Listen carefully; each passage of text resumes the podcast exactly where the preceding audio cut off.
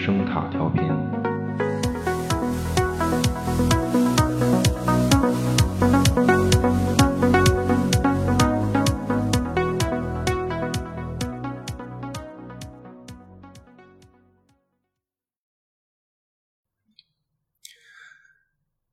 食物可以填补人类现实中的孤独感。如果你孤独且正在减肥，那请收看那种企图用暴饮暴食来自杀的视频直播。它既能填补孤独，也能让你厌恶吃东西。但是你仅仅只是孤独，那么还是请你走出家门，去真正品尝一下食物的美味。你可以在那种锣鼓喧天、鞭炮齐鸣的环境里，孤独的品尝烤串儿、火锅、麻辣烫、烤冷面，甚至是炸臭豆腐。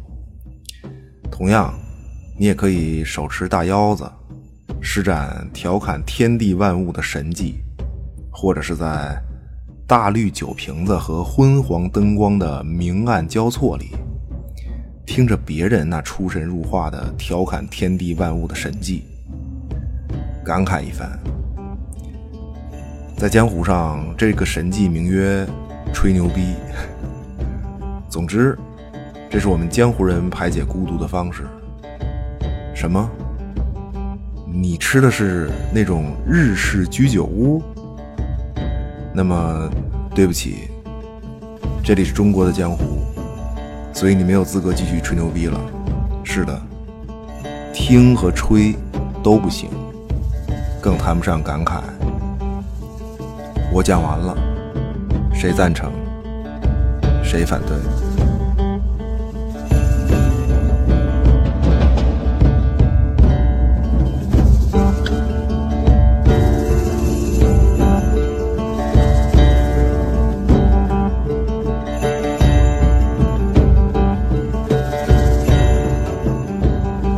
欢迎收听有声杂志《盗趣小馆》，它属于声塔调频旗下唯一栏目。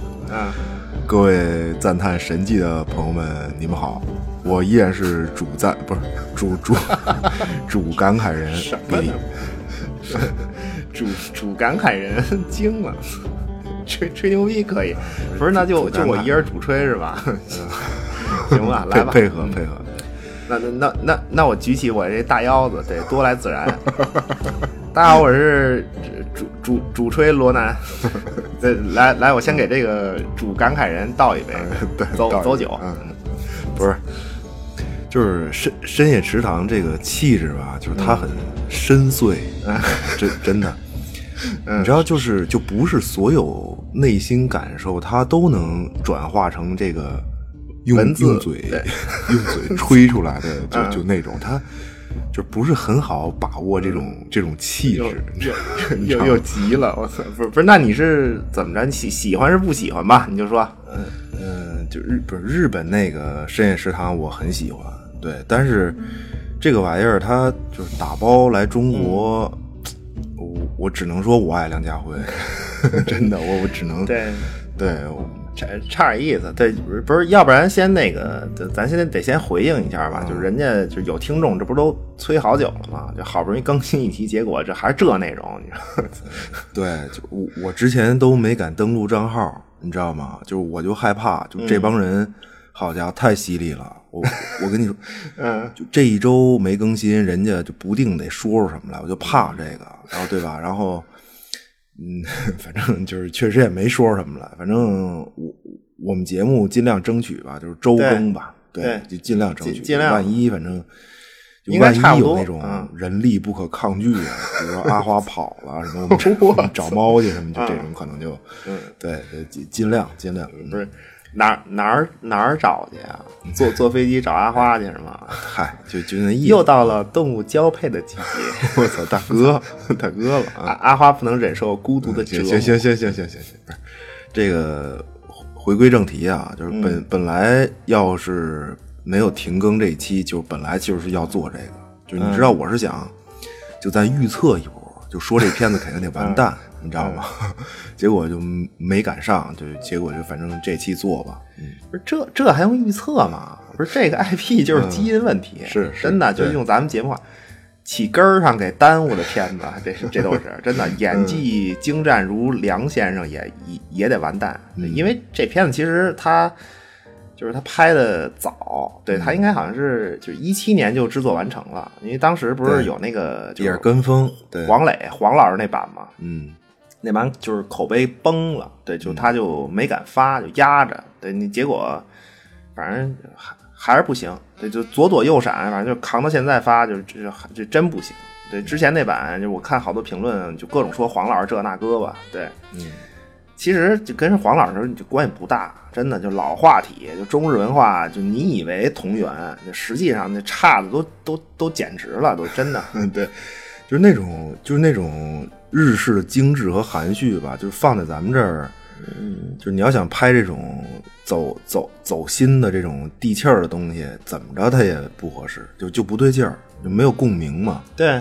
我觉得咱们其实其实你说每个人心中中国这么大，对吧？就每个地域、每个地区，其实每个人心中，我觉得都应该有自己的那种就所谓深夜食堂的样子，对。但不管怎么想象吧，就是肯定不是翻拍人家日版那样，我觉得对，肯定不是。嗯，对，就精致含蓄，就含蓄倒没什么问题，就是咱们中国人也很含蓄，对，就是主要是他那种精致那种劲儿，不不。不行，对，就就反正反正就这个 IP 啊，就这么就这么翻拍，永远没戏，真的。我操，永远。嗯，我就特别纳闷儿，你知道吗？就咱可能是就是不太懂他这个，就是买 IP 过来是不是必须得这样，还是怎么着？就难道就深夜食堂这么个利益就不能启发一下咱们那个电影工作者吗？那就不能就精神翻拍一把吗？就非就非得就精神精神续作，就买一个过来就就。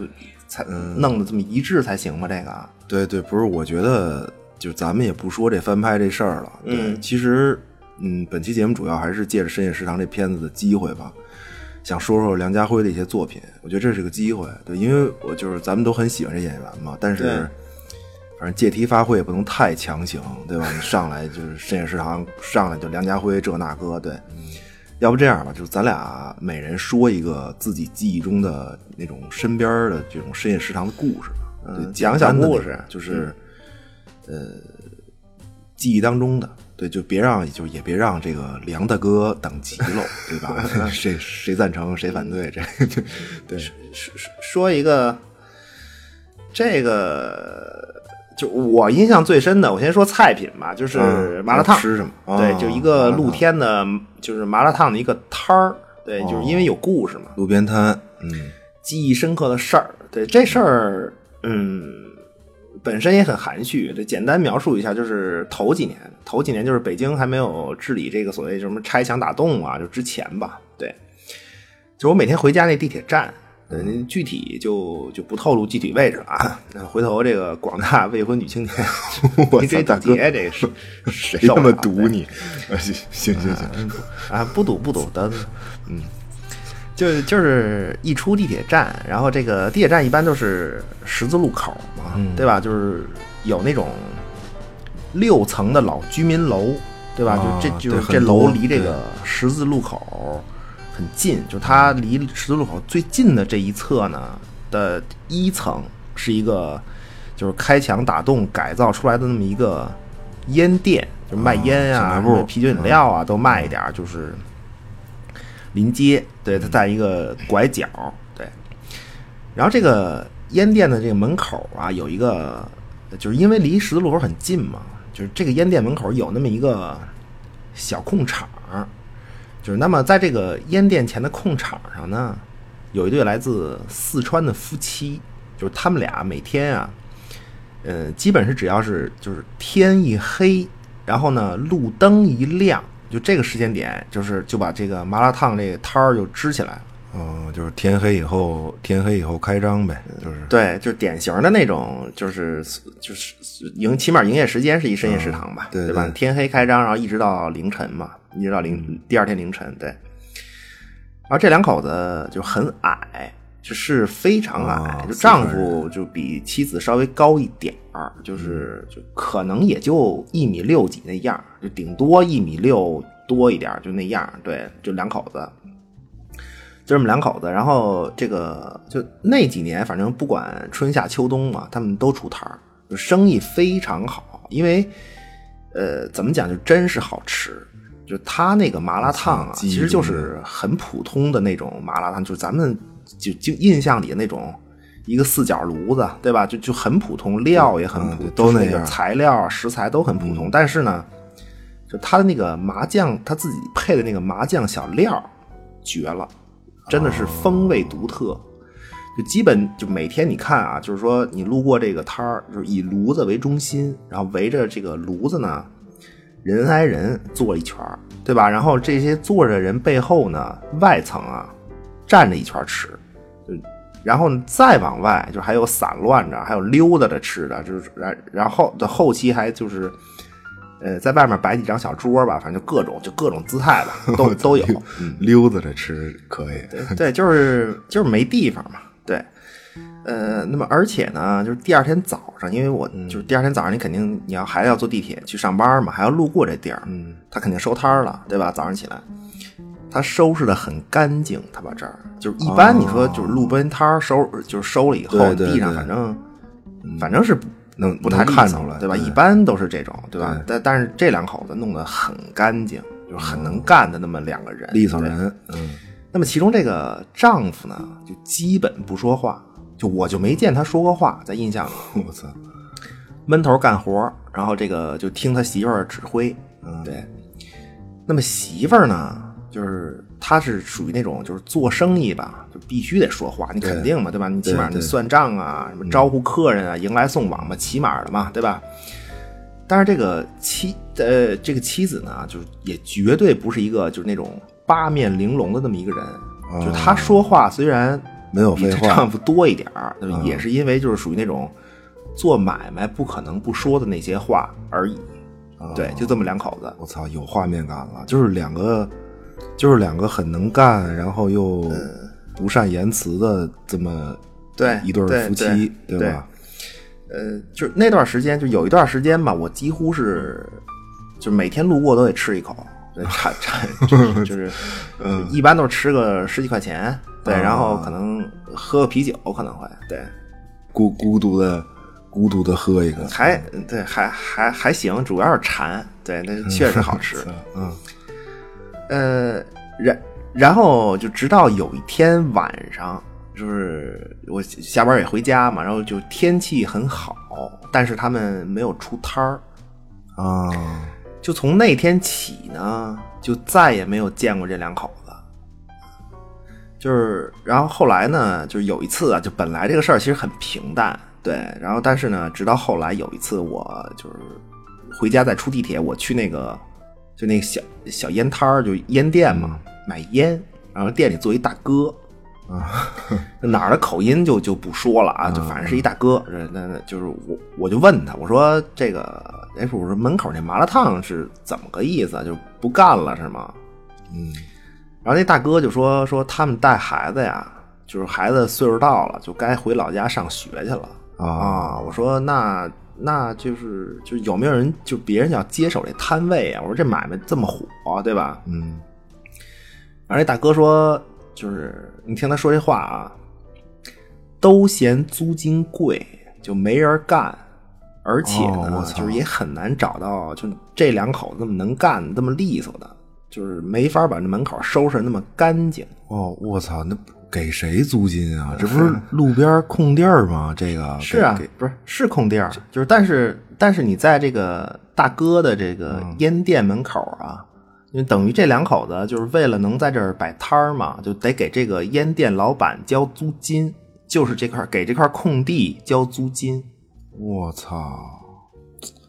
我沉默了，不是？我觉得你最后 这个一个反转，嗯，不是怎么还得交保护费？就是保护费呗，这就算是，就门口一空地儿，然后对这不是街边儿吗？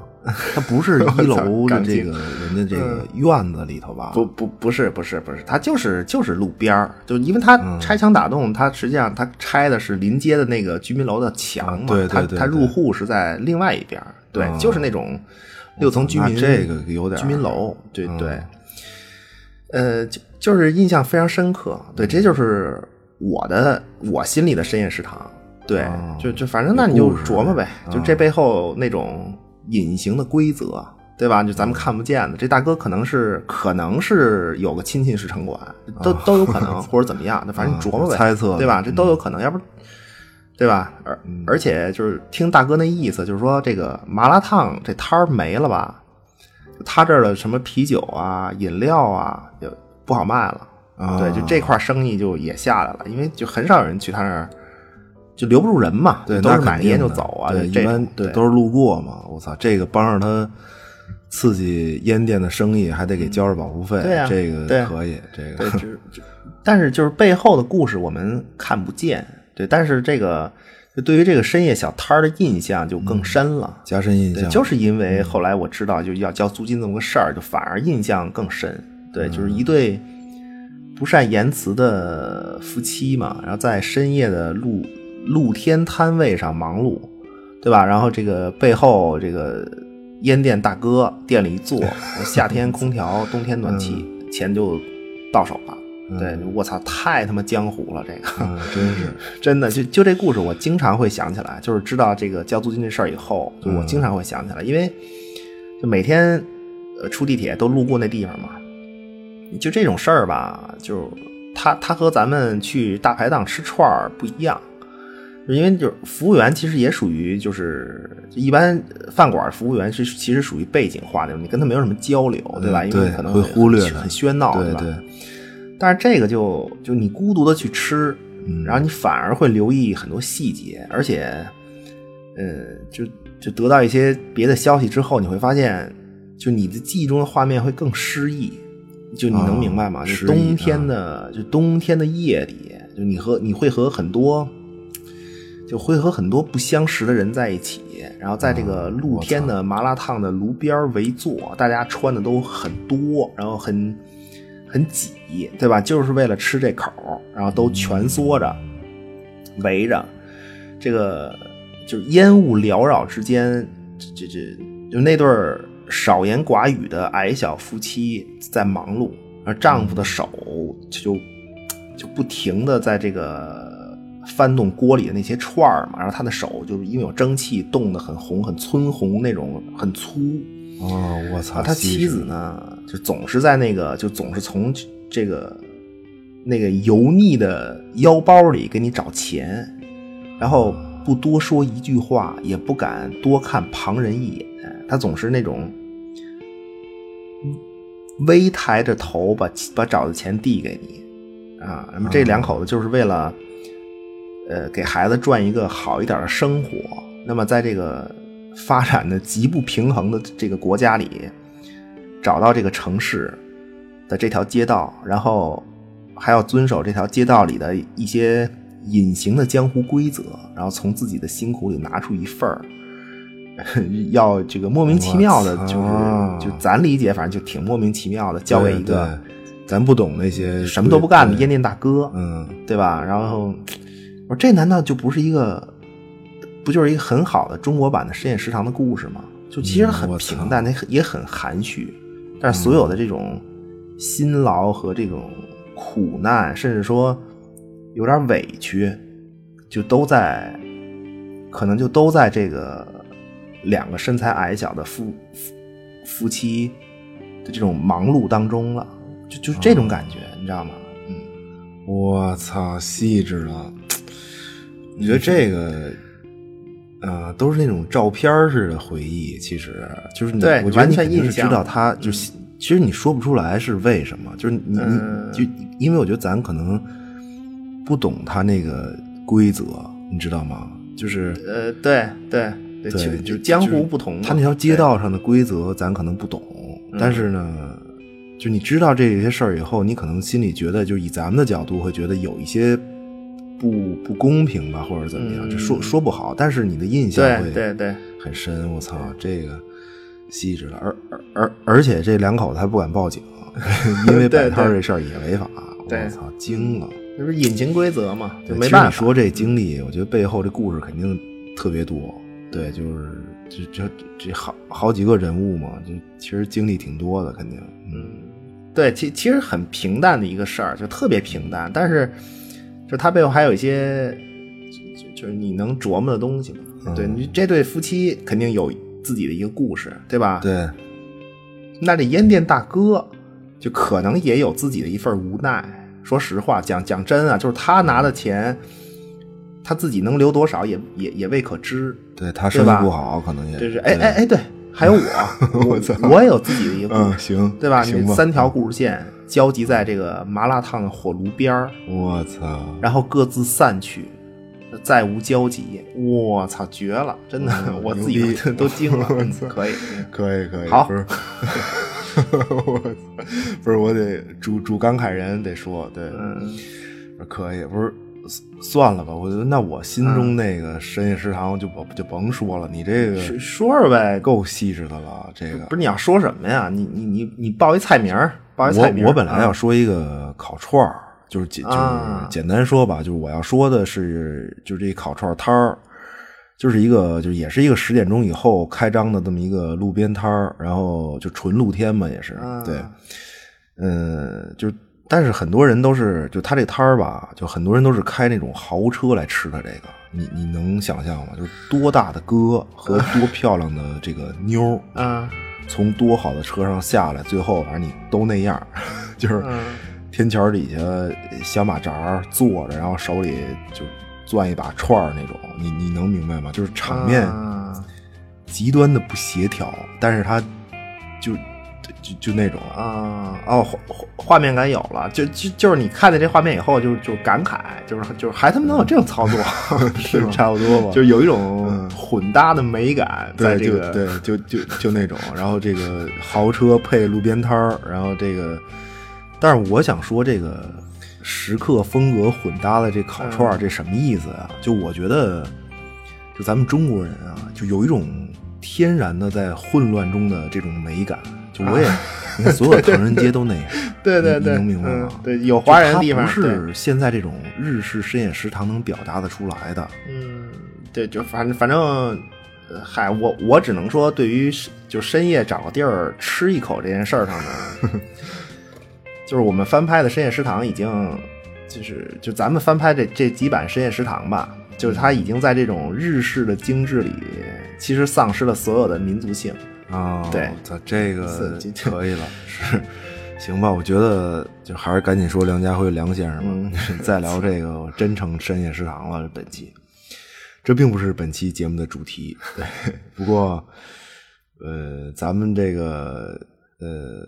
听众天南海北吧，就是如果大家心中有属于自己的那种深夜食堂的那点事儿，留言或者嗯，就报个菜名都行，对各种就是没吃过、没见过的我们呃菜品吧，对让我们长长见识对，反正行了，我就我我我必须说梁家辉了，这二十六岁拿影帝的男人，嗯行，来吧，二二十六岁拿影帝，反正就希望他继续努力。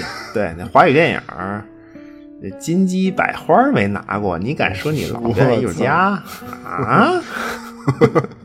我说这够呛了，真的，这这呃这其实嗯呃，就关于梁家辉，他真是一个就怎么讲，其实你不太容易想起他来，对，但是、嗯对对，嗯，你想起来以后，你就发现就特别喜欢，就他不是那种就一打眼儿你就能想起来那种明星，嗯嗯，都是角色嘛，就是你知道，就是我我我我多说一小故事啊，小啊小故事，又有故事啊，就就我们上初中的时候吧，就是关于梁家辉的事儿，有一个就是我印象极深。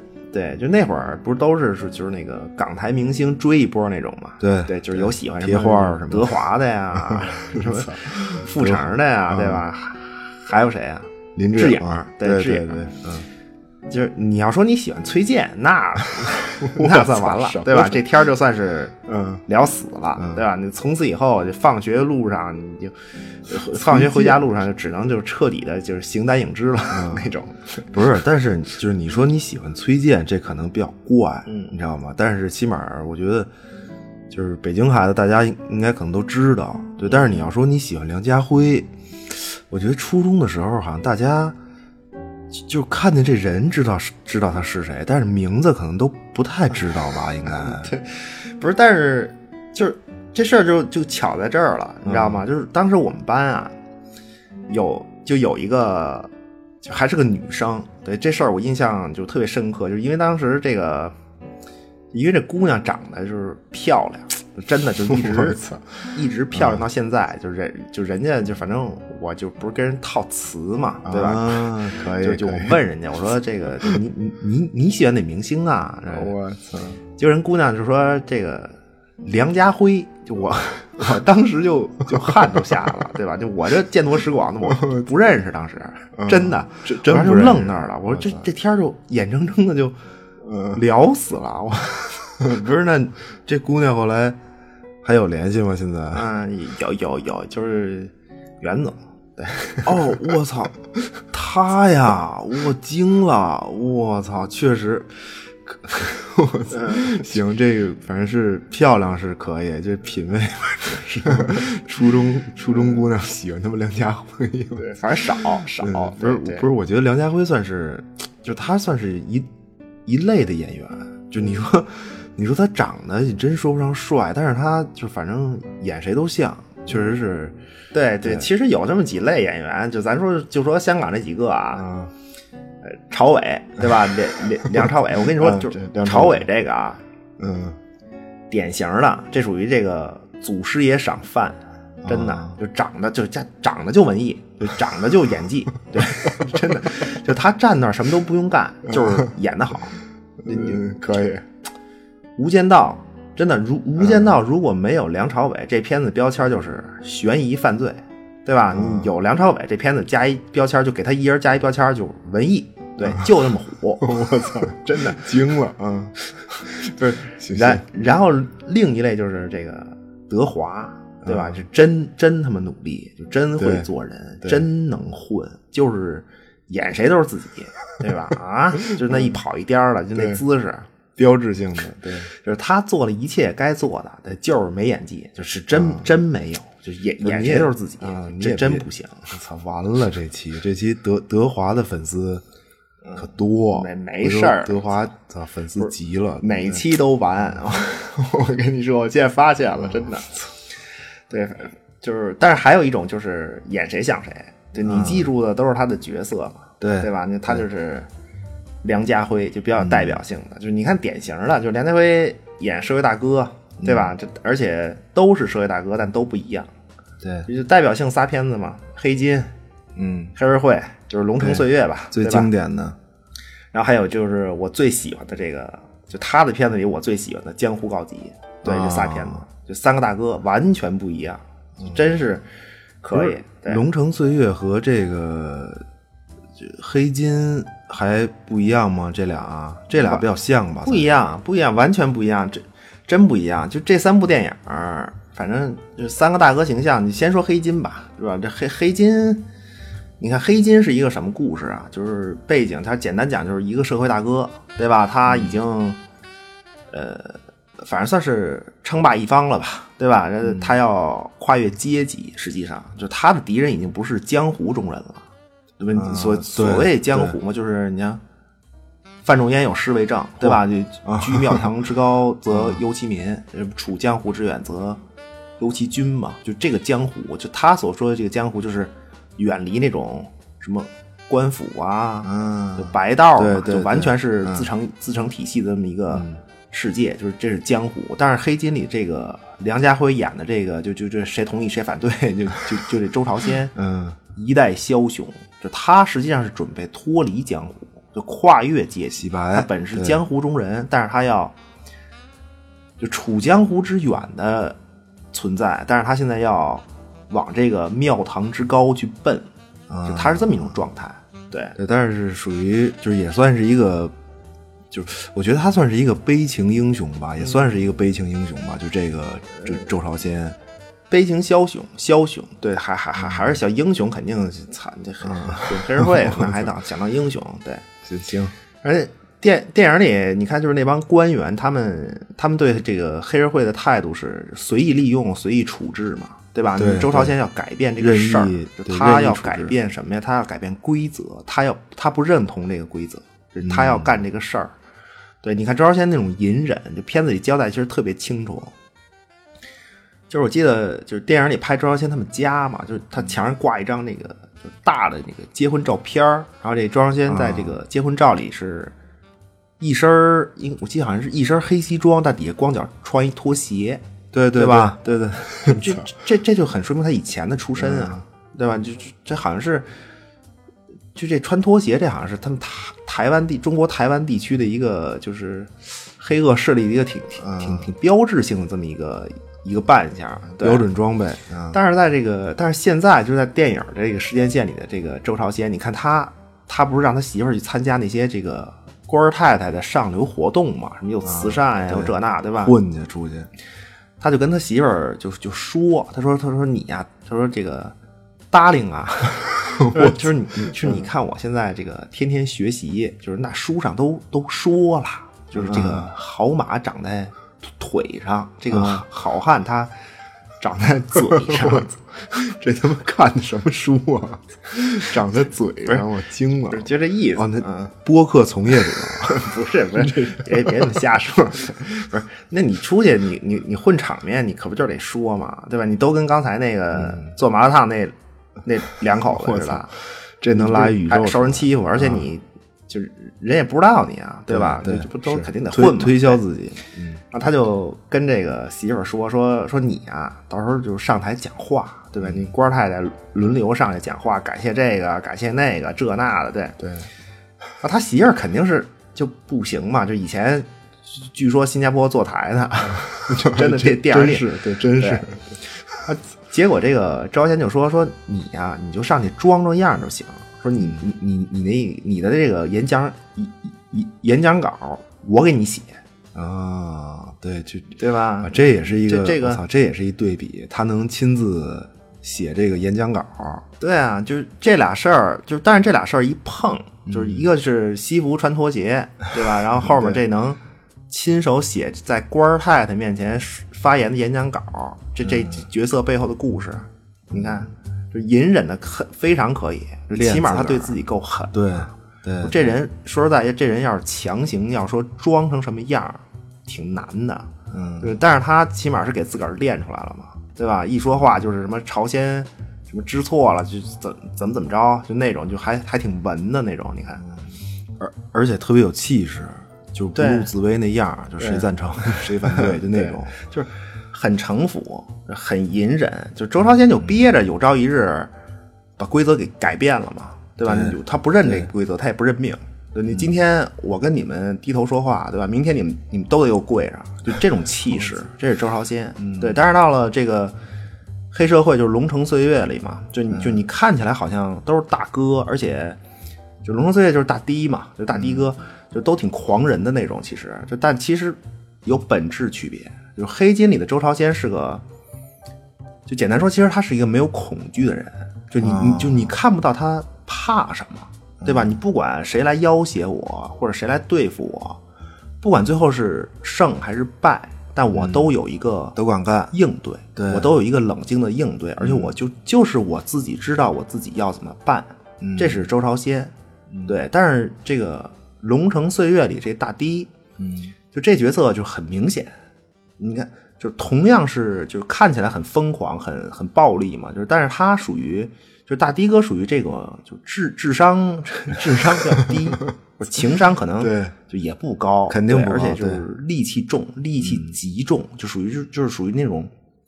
收不住的那种，就是他没有什么不怒自威，就是他他要威就必须怒，就 就这种。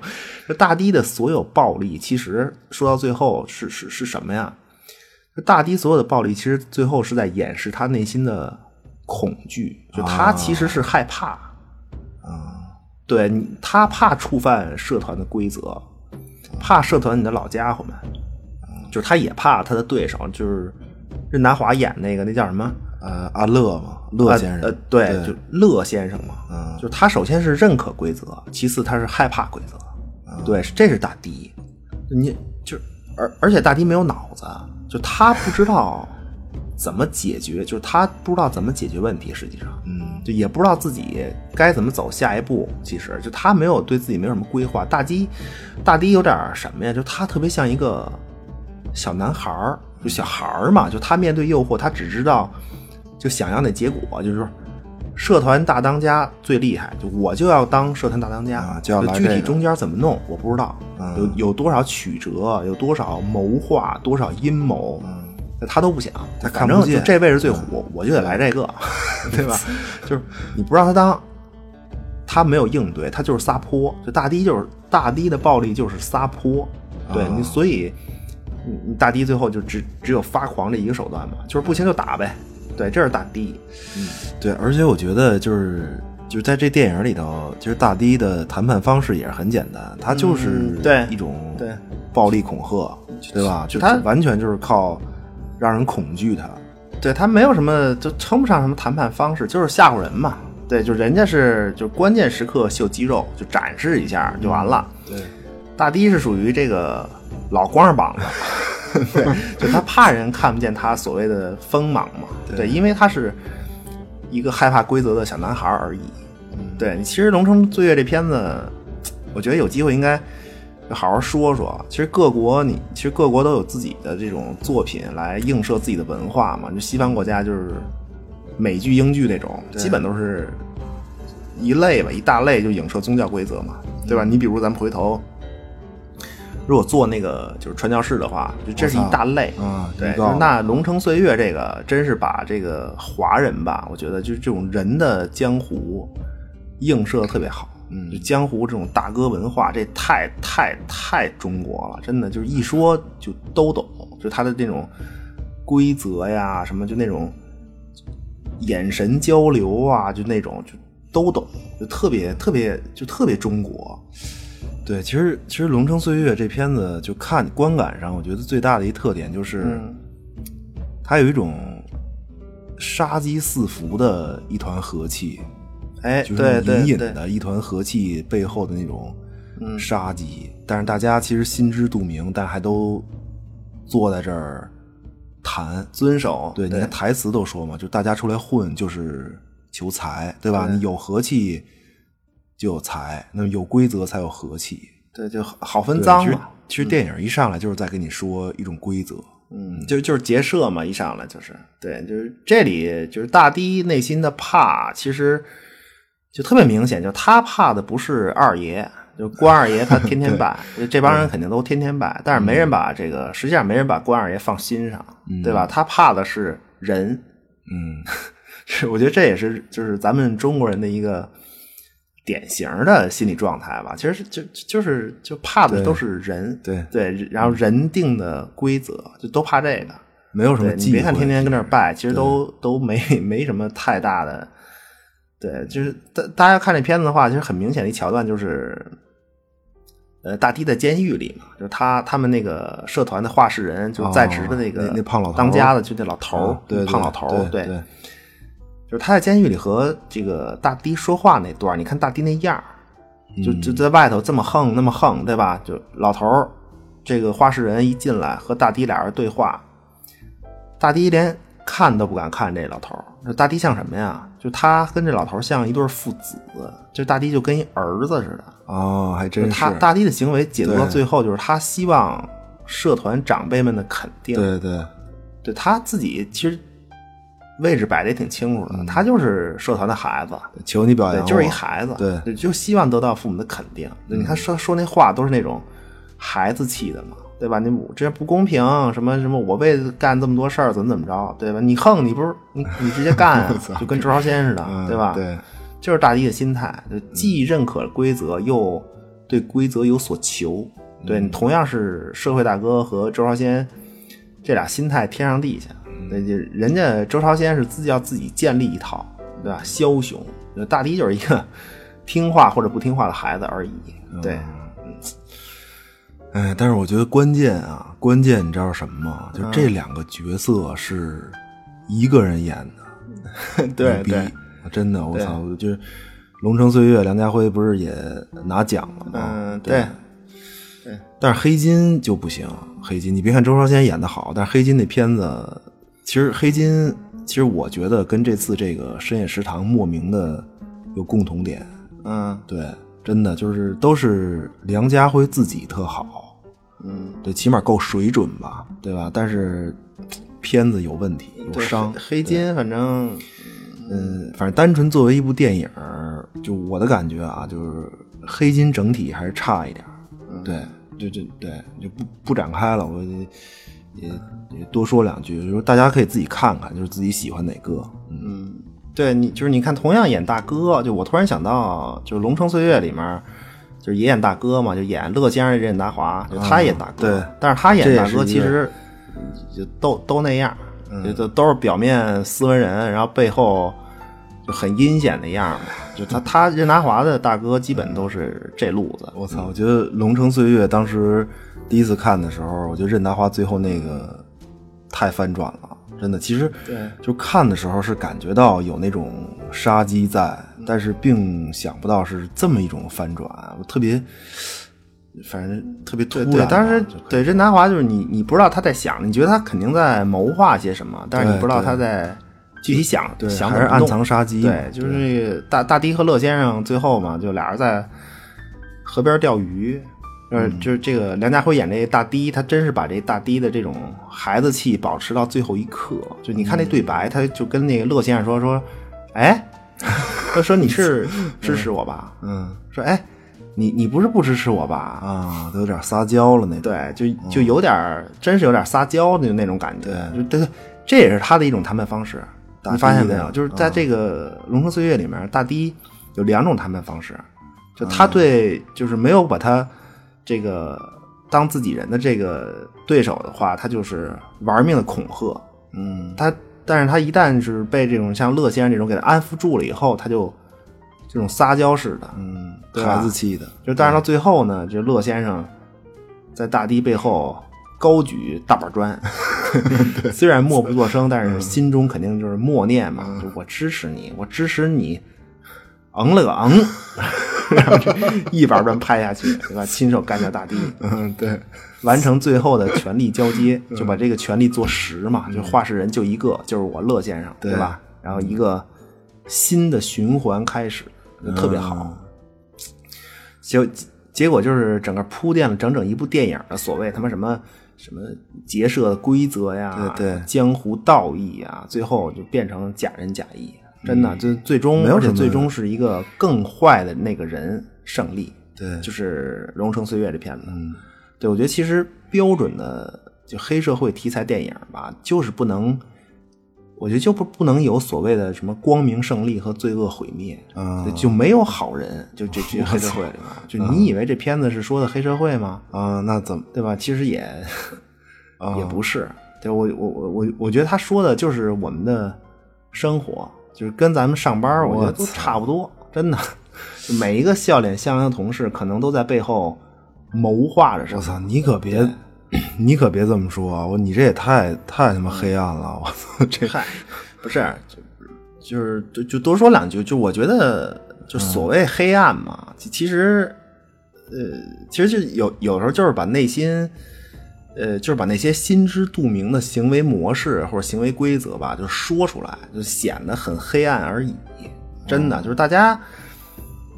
就你比如在公司里，你说大家互相都是同事嘛，或者平级啊，或者怎么样，就大家互相不下手，无非是 首先是利益诱惑可能不够大，对 还不够大，对吧？成本太高呗不值得让你豁，对吧？或者是 对手们，就你周围这每个同事都是对手，你对手们都太势均力敌，就所以才有都差不多合作嘛，这肯定的嘛，对吧？你如果城府像电影像电影里这么完美的设定，就是城府深如乐先生，对吧？智商、情商就是双商低如大低，你就你看还有合作吗？这不是对，这不是这不是这不是这不是一板砖吗？对对吧？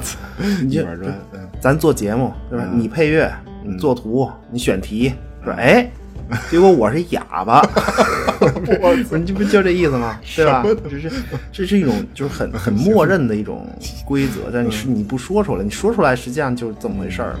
对，就反正就是就希望大家在职场上都都保护好自己吧，就不不要那种就很孩子气的也，有道理。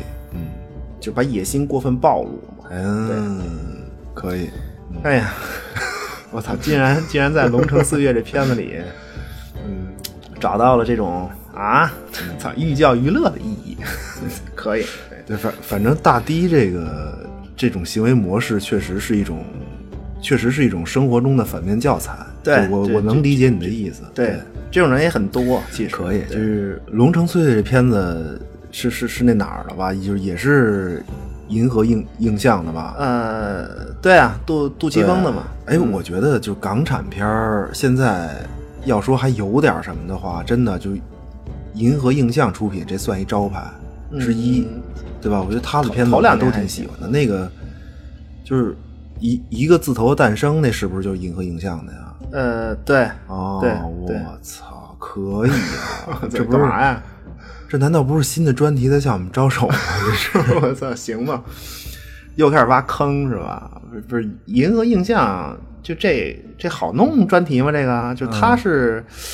就银河印象，他是有有几个招牌嘛？就是它是杜琪峰和这个韦家辉，然后还还一个谁呀、我忘了，就就三，他他是三个人，对，就比较有名的导演编剧，就啊三个人。那其他还有一些就比较知名的编剧嘛，那主要导演就是仨人儿，就是杜琪峰、韦家辉，还有我忘了，对，他风格不太一样。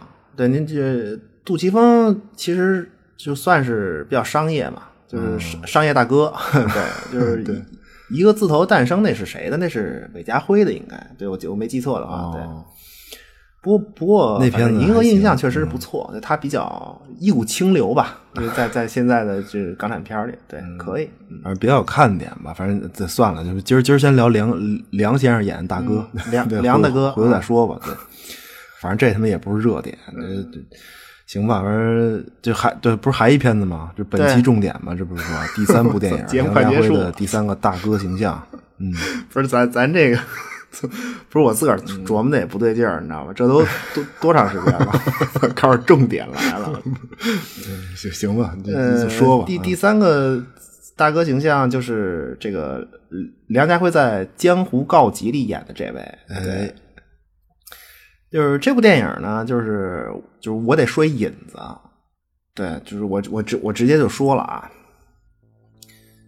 说这个青年古惑仔，就是人称小九的这个英俊少年，啊，天生的一副这个拿西瓜刀砍人的筋骨，这个高大威猛，相貌堂堂，而且啊，真真正正的重情重义。嗯那么在这个同辈年龄的这个古惑仔里面，就都是马仔嘛，就是、嗯就是，但是呢，其他马仔就都称他为大哥，就是小老大，呃就是这个孩子头吧，算是。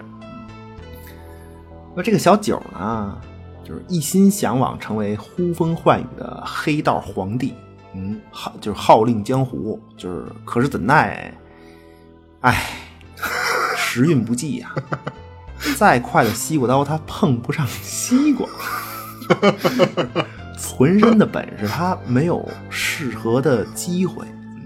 西瓜刀，西瓜刀行，西瓜刀长西瓜地里可以碰上机会。西瓜地不是，就是就是就是虽虽然这个小九时运不济，但是幸运的是，他还有一位相亲相爱的女朋友，叫阿如。就这位阿如呢，就也不是一般姑娘，所谓抽烟喝酒，嗯嗯，样样精通的女中豪杰。阿如可以说是小九生活上的贤内助，嗯，事业上的这个西瓜刀，就是左膀右臂嘛，嗯，对，手中刀。嗯，那么终于有一天机会来了，这个小九被自己的老大呀指派办一件大事儿。哦，来机会了。虽然是九死一生的任务，但是呢，只要能活着回来，那以后啊，在组织里可以说是平步青云。哎呀，书说简短，嗯真到了出生入死的时候，小九突然发现哪儿有兄弟相帮啊？嗯平时管自个儿叫小大哥的这帮孩子，没一个出现的，孤身一人，只有自己的女朋友阿如提刀来助自己一臂之力，陪自己出生入死。最终，二人合力完成了任务，从此开始走上人生巅峰，打开了这个迈向巅峰的大门。嗯，厉害了，厉害了，那么这之后呢？过了很多年，终于有一个中年人一统了江湖。那么这个人叫做任饮酒，白羊座。他独当一面的妻子如苏花，什么什什什么座呀？我忘了，君如座，引子完。君如君如座惊了。啊，这不是吴吴君如演的吗？显得工整一点。对，得得得得有星座。啊我估计你就得喜欢这片子，真的。我说这片子特别黑色幽默，对。但是你是把这个片子里的另一对古惑仔情侣的事儿安在这个任饮酒和苏花身上了，是吧？嗯，对啊，就是其实其实这另一对小情侣他干的这个具体事儿和任饮酒年轻的时候可能不一样，对，但但那个状态实际上是一样的。对，就这对小情侣其实是就是对应这个任饮酒和如苏花这两口子青春岁月的那种状态吧，或者是也可能是对应任饮酒和自己前妻嘛，就他不是有一前妻嘛？对，都哦对都有可能，对。离过一次婚嘛？嗯，就这对儿古惑仔小情侣，呃其实就是任饮酒，呃，夫妻年轻时候那种不择手段，然后互相搀扶，一起打拼，然后渴望成功的那一面的具象化吧。对你这这这片子其实应该讲任任饮酒一生的故事 更合适，真的，就他给你展示的特别完整，就把这个一个老大的这一生的这个事儿，对，哎，哎我觉得可能还真是他前妻，就是就是就是你说这个小古惑仔这这这小两口，可能还真是对应他那个前妻，对，也因为他不是说他后悔对过有一件后悔的事儿嘛？嗯，对对，都有可能。反正这个，呃，就就就接着说吧。反正就这个江湖告急嘛。这片子里梁家辉演的这个大哥呢，就他更接地气儿，他比之前的两个，呃，不管是周朝鲜还是，呃，大堤，对，大就是更接地气儿。就这角色叫任饮九，就叫老九吧，就顺嘴。对，年轻时候叫小九，老了叫老九，可以。对，就是老九这个角色，就你说他是社会大哥，嗯，呃，也行。你说他是一个事业也有成的老板吧，就也可以。对，其实都那点事儿，差不多。就是他，呃，就这片子里他就是象征意味特别浓。就简单介绍一下设定吧，就是从哪个开始说呀？呃，就是你看，一般社会大哥都有小弟嘛，对吧？对就是江湖告急里，这个就这位啊，老九，他跟别人谈判啊，嗯找人来撑场面，就是好几百个，就那种。对对，一般都那样。除了几个亲近的手下以外，就所有来撑场面的小弟，就都是花钱请的。对对，不是不是老九花钱，就不是他一个人花钱。对对这片子设定好像是就是所有大哥都这样，嗯，就好好几百个小弟都是花钱请的。对，就就是不给钱，人人人家来干嘛呀？对吧？这这不就是一公司老板吗？对，而且这个设定其实更讽刺，就是你以为你混的，就是就是你混黑社会混的是个场面，对吧？你名头，对吧？有讲道义啊，能打这个那个都扯淡。就是你有钱，你也能叫好几百人来。对，就是你，你没钱，你是谁，人家也不会来，就就没有人会因为你的名头来嘛。这不就是员工嘛？上班对吧？你你你你你不给钱，谁疯了来来干嘛了？就一个意思。对，然后然后接着说啊，就是社会大哥，就是肯定得有老婆嘛，对对吧？这刚才说了，就是抽烟喝酒嗯嗯的这个如苏花，对，那有老婆就得就得有情人吧，嗯对吧？老九有一个，这这个全套的啊，老婆情人，齐了，这齐了。嗯然后这个大哥肯定得有一个金牌打手，随时跟在身边，对吧？对这个标准配置，一般都有一个这样。嗯而且他可以兼司机什么的。这有一位能打能扛能输出，然后这个能开车，社团第一打手洋洋，嗯，就是 说说完啊，啊，行行吧啊，这社团里就是不能全是一帮大老粗啊，就是你得有这个读书人给你出出主意嘛，就是你对对就打官司啊，什么应应付这个官面儿什么的。对，那下面这位就是老九身边，就除了保镖洋洋以外，就是另一位大红人儿，就是这个律师，就是大海。行行，这是这个老婆、情人、保镖兼司机，嗯律师兼军师，这套算是齐了。啊，齐了，配置齐全，嗯呃，那么 最后啊，还有一位，就是你毕竟是江湖人嘛，对吧？你每天必干的一件事儿是什么呢？嗯，就是拜关二爷。对，我就是那这个老九这位一统江湖的男人，意外的得到了这个二爷的垂青。这个二爷在老老九身边显灵了，嗯人家就别人别的江湖人拜的都是泥胎关二爷，就我们这位老九，他身边有一个显了灵的，就能满地溜达的活关二爷。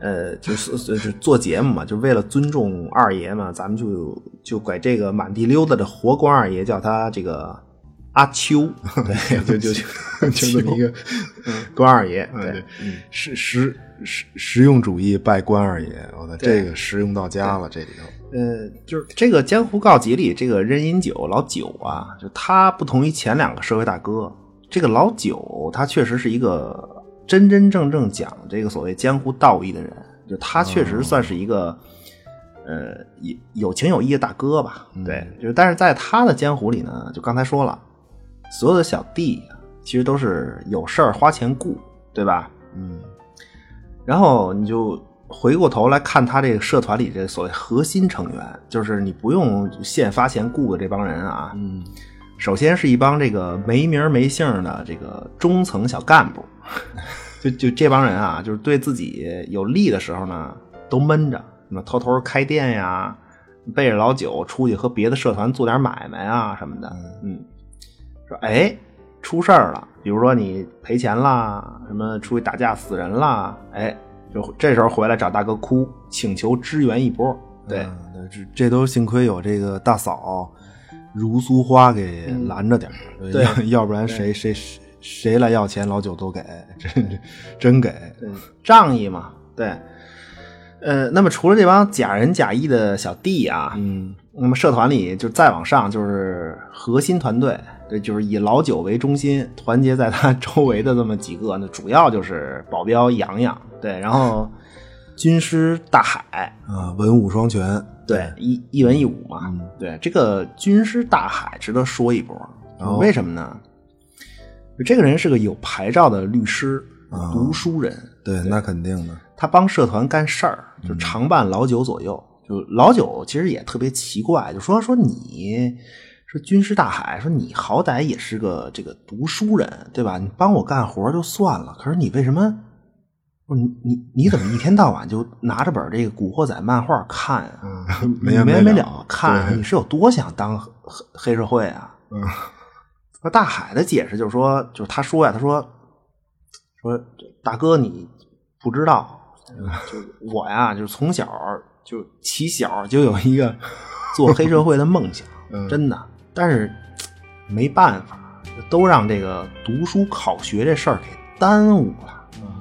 说大哥你不知道，就我也很无奈，真的，人家都说这个念书考试这事儿吧难了，我没觉得呀，就我我跟你说，我向二爷发誓，就我每次都是奔着考砸了去的，真的，我操，结果这边就我想的是，就说这边一考砸喽，哎，我就能黑社会了。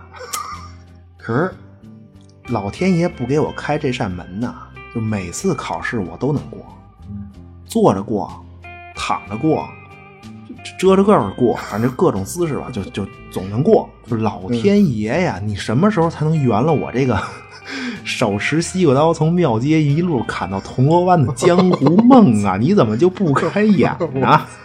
我这他妈梦想太他妈怪了，对，就是，但但是呢，就实际上大海真正的内心独白是这样的，呃，在这个世界上，就给黑社会做事儿，但又不是黑社会的人非常多。嗯，我大海就是其中一个而已。对，我最喜欢的是毕加索的名画，坐着的小丑。我此处彩蛋省略预告一一万字啊！我操，咱咱还没看呢，我操！不是，就是应该是得做一下，可能嗯，行行吧，先说，嗯，看完再说啊。继续啊，就是大海为什么喜欢小丑呢？因为他就是一个粉墨登场的表演者，嗯就是他不给社团做事儿的时候呢，在家饱读诗书，抽着雪茄，心里也有一个飞黄腾达的梦想。但是呢，在老板任英九和社团兄弟们面前，他只拿一本《古惑仔》漫画来伪装自己的野心。嗯，其实这个，啊、不是，其实这个很真实。我觉得军师大海这特别真实，就他和那些，他本质上和那些花钱雇来的小弟其实没区别，就都是正常人。对对我觉得，对，真的，就就大大海其实是一个就是集中体现嘛，对对，就就还是对应之前那些黑社会题材 假仁假义呗，对，就但是这个比较合理，就大海这个其实很合理，就就本来就没有什么真心实意或假心假意的，对吧？大家都出来混口饭吃，就给钱就表演一下，对对，这个就就是很很真实，就但但是呢，这个画风一转，嗯，就是老九身边这个不是一文一武吗？就是他身边可以说 所有的兄弟都是混口饭吃而已，但除了一个人，对，就是这个保镖洋洋。洋洋对老九的感情是“我爱你。我操，那种。这 这”，结果发现他是一个同性恋，对，爱爱上九哥了，就是就是还就还是回到这个正常者、正常打工者大海身上，就老老九身边的人，除了利益捆绑，就是一个同性恋，就没有一个所谓真正的所谓兄弟。对，就是然后再看和他平辈的其他大哥啊。就一帮各种身体有问题的中年人，对吧？你得癌症的，什么心脏病，然后最后就老九，老九一看怎么怎么怎么这样啊？现在就是身边兄弟都这德行，然后我这个就就其他这大哥，就跟我岁数上下的这帮人，一个个都都这样，身体都完了，对，就还是最初就发现还是最初就和最初这个妻子阿如在一起，就生活快乐。就那些在江湖上扬名立万以前的日子，就可能是最值得留恋的。就可能混迹江湖才是他一生最后悔的那么一件事儿。对，我我觉得这背后还是有一句话，就是身不由己，对，也不可能不混。这也有无奈吧。嗯，哎，我觉得那个监狱里那个就是曾志伟演那小弟，算是真心实意吗？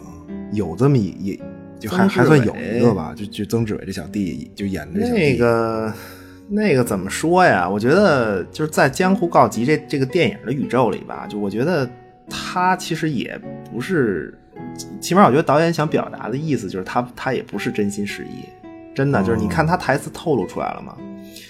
曾志伟演的这个小弟，他自个儿进监狱了，对吧？但是他的一家人都仰仗老九接济，对吧？而且他要是出来，还得接着跟这个回接着回社团混啊，不是这这这不是一回事儿吗？他实际上他跟大海没有区别，就他也是混的，啊，就他他那个话里话外，你听他那台词，那话里话外那意思，无外乎就是说，大哥我很忠心，对吧？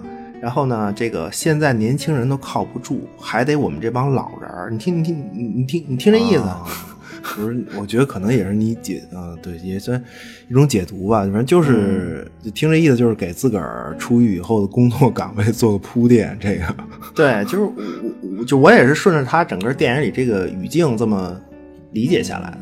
对，就是他这个呃就可可可以解读角度也有，就你要说他忠心，反正就就就，但是我觉得放在他语境里不太合适，就是放在整个电影里头。对，反正就时时间差不多了，就是这个这《江湖告急》这片子，我是强烈推荐。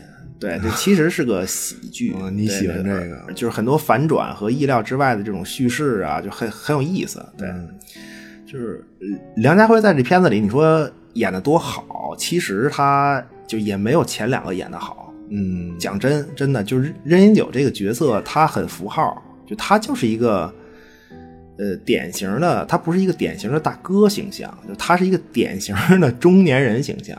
对，就但但是就反而这可能是最真实的江湖，嗯，对，就你看着他不像电影里的大哥，但他可能像真实生活中的大哥，就就这种感觉，对，行吧，其实其实我是对，反正借机会，本期算是借着机会说说梁家辉吧，就我确实是机会。说到现在，我突然觉得今天说的梁家辉这三个电影哈，自己是一个宇宙似的，真的什么的不是，这是梁家辉的这个大哥宇宙。真的，就你看，如果《龙城岁月》里的大第一未死，得了势，一统江湖，那接下来他他可以去黑金里练一把，对吧？如果如果黑金里他也成功了，那他可以来江湖告急里感悟一下人生，你你不觉得吗？这 强行强行拉宇宙，其其其实就是梁家辉的这些江湖形象就。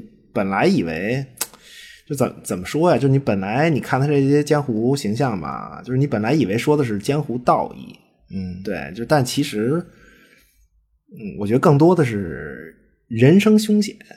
对，那么最后到了江湖告急里，就是你本以为说的是这个江湖争斗，其实他说的是爱情，对，是任饮酒和如苏花这种互相搀扶走到今天的人生旅途。对你最后还挺对，就是你说感悟人生，在江湖告急感悟人生，其实最后告急的不是江湖，嗯，而是这对患难夫妻的感情，嗯，对。然后你本以为说的是爱情，就是其实最后说的是，就是人到中年看透身边生活那种疲态，对对，忆往昔峥嵘岁月稠嘛，对。我觉得这部电影 就是才是。怎么说？就每一个香港黑帮片儿宇宙里的 那些大哥的终极归宿，如果他们在电影里侥幸未死的话，对，就是因为《江湖告急》这部电影还有一个名字叫做《武尽人生》。嗯不是我突然发现，就是你刚才说这段话的时候，我莫名的突然就发现一事儿，你知道吗？我操，又是梁家辉，就咱就咱今儿，反正咱今儿说这仨片子，就他这三个形象。都有老婆，你发现了吗？但是都没有孩子，还真哎，还真是，就那个大堤有没有？我忘了，没有吧？应该应该也是。不是你怎么总能在最后提出这种？嗯，不是，我就突然对，不是，我觉得还是重一个情字吧。对，那那虎毒不食子嘛，对吧？就是那叫，但是那叫繁衍和本能。对，那干柴烈火。那叫爱情，对对，但也不持久，对，所以人性设定要丰满，就还是要加在，就是还是要加上一些这种疲于奔命，就是在在在这种疲于奔命的生活里维持婚姻这个事儿，我觉得可能是这个考虑，对，不是可能可能所谓角色丰满就不过如此，对，就我觉得完整人生。不一定都有刀光剑影，但一定有感情生活的琐碎。对对对对，这个我想，不管是周朝先、大堤还是任英九，我觉得他们的人生伴侣，可能才是这些大哥心中最柔软的部分。嗯，深了吧，深了。本期就这样吧，我我我我突然觉得最后这个这这问题还挺有意思。嗯，行吧，求订阅、评论、转发，谢谢收听我们。下期再见。嗯，这哎，不是，那预告传教士怎么着？正经预告吗？哦，大哥了，我还没看完呢，我操，忙成狗了都。国庆，国庆行吗？争争取啊，迎国庆咱们献礼。我操，惊了！国庆他妈献礼这个行吗？嗨，不是，行吧，你再说一遍，求订阅、评论、转发，谢谢收听，我们下期再见。惺惺相惜相见，手足执手。我操，咱咱这期，嗯，就就我本来你知道，就我本来是想从那个就是东东成西就那么我操那么那么那么啊绕绕过来，那你知道吗？